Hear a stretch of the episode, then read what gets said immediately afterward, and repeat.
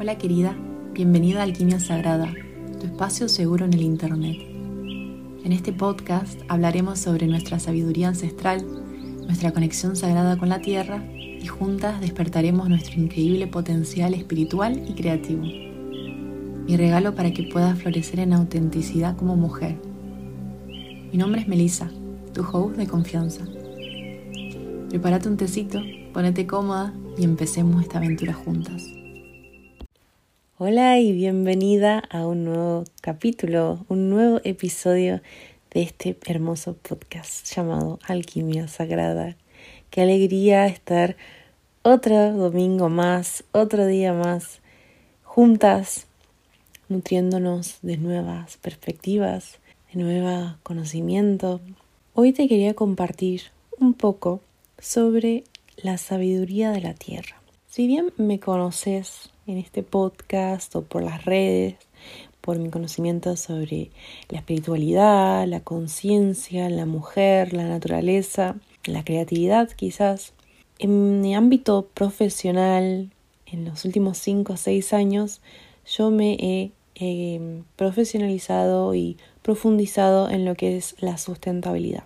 Yo vengo de la industria de la moda, una industria súper contaminante. Hay muchos cambios, hay muchos hermosos proyectos resurgiendo. Y en los últimos 5 o 6 años yo he participado y he podido aportar y a nutrirme mucho sobre el tema de la sustentabilidad. Siempre porque tuve un interés y una pasión muy profunda por ayudar hacer impacto positivo y también nutrirme y compartir un poco más de esa pasión y amor profundo que siento por nuestra tierra, por la naturaleza, por sí, por la madre tierra. Entonces tuve el honor o el, el agrado ¿no? de, de poder estar participando en discusiones, en conversaciones alrededor de la sustentabilidad, ¿no? de cómo se aplica la sustentabilidad en estrategia, en comunicación, en empresa, en soluciones. Y la verdad es que casi siempre siento que las conversaciones y las soluciones que se proponen siempre son más o menos los mismos y siempre desde las mismas perspectivas. Y la verdad es que en los últimos años mm, he estado reflexionando mucho ¿no? sobre esta industria, sobre si ya me hallo todavía en ella, si se alinea con mis valores, porque algo que me falta mucho y que no he escuchado mucha gente dentro de la industria en, en, a nivel de empresa, ¿no? a nivel de, equipos, es realmente preguntar cuál es tu relación con la naturaleza. Nunca se lleva esa sabiduría a la mesa a la hora de crear soluciones, a crear productos o a crear servicios para la comunidad, para ayudar, ¿no? Entonces, hoy me gustaría sentarme con vos a charlar y compartir un poco más de esa sabiduría de la naturaleza que a mí me encanta, me fascina, me nutre y realmente rijo mi vida observando la naturaleza y realmente, sí, abriéndome a la sabiduría de la naturaleza y utilizando estos conocimientos que obtengo de la observación como fuente de sabiduría para mi vida.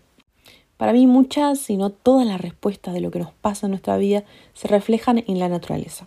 Por lo que si observamos la naturaleza con curiosidad, nos servirá como fuente de sabiduría para las soluciones a nuestros problemas. Por eso, hoy quiero compartirte una historia muy hermosa que tiene una enseñanza profunda conectada con la naturaleza y que cuando yo la leí por primera vez realmente me dio una nueva perspectiva a mi vida. Así que espero que también hoy resuene con vos. Yo leí hace un par de años el libro llamado Braiding Sweetgrass o Una trenza de hierba sagrada, escrita por Robin Wall Kimmerer. Robin Wall Kimmerer es una profesora universitaria estadounidense que es bióloga ambiental, forestal, botánica, pero más allá de eso, ella es descendiente de un grupo indígena de Norteamérica llamado Haudenosaunee. Y en este libro que ella escribió, llamado Una trenza de hierba sagrada, ella comparte mucho de la sabiduría y mucho de las historias que escuchaba, ¿no?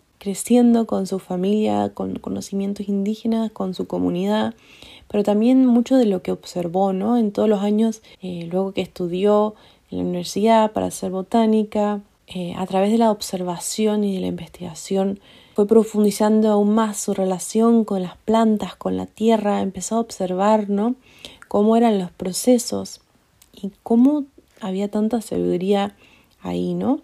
Para aplicar a nuestra vida. Entonces este libro detalla un montón de sabiduría de las plantas, pero que realmente podemos aplicar a nuestra vida. También viene profundamente conectado con eh, conocimiento indígena, que es tan hermoso como, como miran al mundo, ¿no? Así que te recomiendo este libro porque realmente es uno de mis libros favoritos. Lloré con varios capítulos porque es tan hermoso como describe la relación con la naturaleza que nada, te lo recomiendo. Pero bueno, la historia de las tres hermanas dice así. Hace mucho tiempo, en las tierras de las naciones Odenosoni, también conocidas como las naciones iroquesas en América del Norte, había tres hermanas, Chica Maíz, Chica Guisante y Chica Calabaza. Las personalidades y apariencia de las tres chicas no se parecían en nada. La chica del maíz era alta, rubia, y llevaba un vestido verde pálido. La chica guisante era pequeña, rápida, pero no muy fuerte. Era una excelente cocinera, pero no podía valerse por sí sola. La tercera hermana, la chica calabaza, también llevaba un vestido amarillo, era más baja y regordete que sus hermanas. Las tres hermanas no se llevaban bien, como la mayoría. Se ocupaban de sus propios asuntos y no interactuaban. Pero los días se prolongaron a la chica del maíz le dolían y le ardían los pies por estar todo el día expuesta al sol. Las malas hierbas la tendieron una emboscada. La chica guisante vivía una vida fría en el suelo, ya que no podía mantenerse en pie, y el suelo la ensuciaba y mojaba sin protección. Finalmente, la chica calabaza no pudo alimentarse por sí misma, y su hambre siguió aumentando. Las hermanas continuaron luchando hasta que la chica guisante sugirió una idea que a la chica maíz le encantó.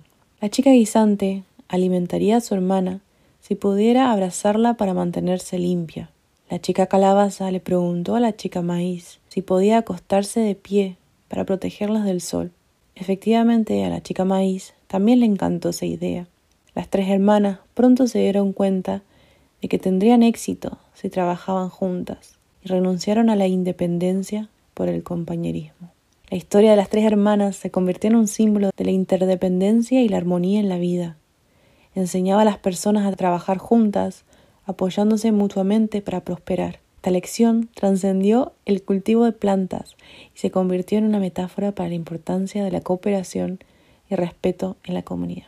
Lo más hermoso de esta historia es que además de ser una leyenda, es realmente lo que sucede en la vida. Esos tres alimentos el maíz, el guisante o la chaucha como lo conocemos en Argentina, y la calabaza, son tres tipos de alimentos, tres plantas que juntas realmente se ayudan y se potencian una a la otra. Primero nace el maíz, que funciona como soporte vertical para las otras dos plantas. En la primera que se planta también y crece muy rápido para arriba eh, sosteniéndose. Luego se planta el guisante que se enrosca alrededor del maíz para poder tener un soporte para crecer fuerte, porque por sí solo no lo hace. Necesita ese soporte, digamos. Pero el guisante lo que hace es que retiene el nitrógeno en la tierra, que es un nutriente muy importante para el crecimiento de las plantas. Entonces, al maíz le viene muy bien. después la tercera planta, la calabaza, es una planta rastrera. Entonces eso se mantiene a lo horizontal, ¿no? En el suelo. Y ayuda a las, raíces de las otras dos plantas a mantener la humedad en el suelo, a que no vengan malas hierbas, eh, bichitos, como que las protege, ¿no? Las raíces, para que también puedan seguir creciendo fuertes.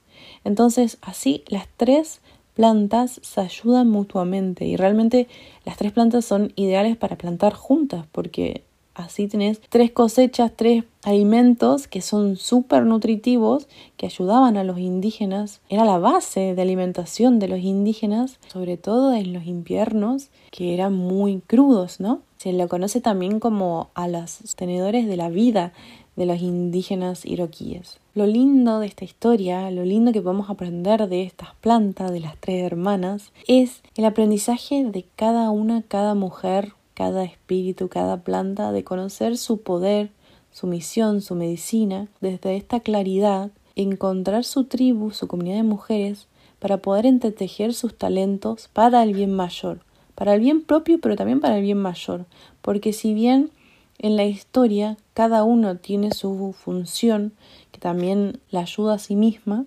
también tiene una segunda función que ayuda a las demás. Entonces, me encantaría que de esta historia podrías reflexionar en tu vida si hay algo en que realmente vos te encanta hacer, sos buenísima y encima es como tu medicina, ¿no? Tu misión, tu, tu fortaleza. Muchas veces en la vida queremos hacer de todo, todo solas, ¿no? Como tener las tres funciones de las tres hermanas, pero nosotras solas. Queremos sostener todo, tener la fortaleza para poder tener todo. Pero qué hermoso es cuando realmente encontramos nuestra fortaleza y encontramos también otras mujeres, otras personas que tienen otras fortalezas, pero que también a su vez nos ayudan, ¿no? Que juntos podemos crear esa dinámica, esa estructura, ese tejido entrelazado en donde creamos esa cooperación y esa armonía perfecta. Me encantaría que pudiéramos ver en nuestras vidas cómo funcionaría ese tejido, cómo lo podemos ver, cómo podemos confiar también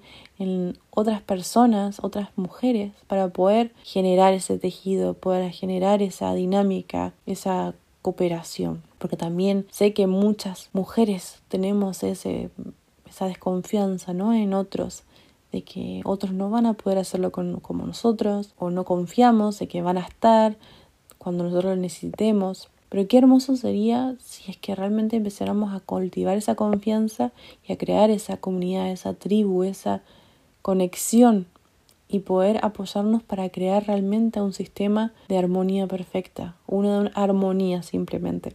Porque realmente yo creo en que las mujeres en particular funcionamos aún más poderosas, más en nuestra esencia, más claras, más fácil también para cada una cuando encontramos ese engranaje y esa comunidad y nos podemos apoyar la una a la otra. Cuando entendemos que no hace falta hacer todo sola, que podemos abrirnos y recibir ayuda. El recibir es una de las cualidades más hermosas, más importantes también de la mujer. Pero muchas veces nos olvida el hecho de, de realmente abrirnos a recibir, ¿no? Espero que hayas disfrutado de este corto episodio hoy. Gracias por unirte y espero que te hayas también nutrido de nuevas perspectivas. Nunca dejes de observar la naturaleza cuando necesites respuestas en tu vida, porque te juro que vas a encontrar un montón de sabiduría simple, pero realmente fácil de aplicar también a tu día a día. Si disfrutaste de este episodio y de este podcast, estás más que bienvenida a quedarte con nosotras, suscribiéndote y dejándonos saber qué te pareció este episodio. Gracias por escuchar y nos encontramos el próximo domingo.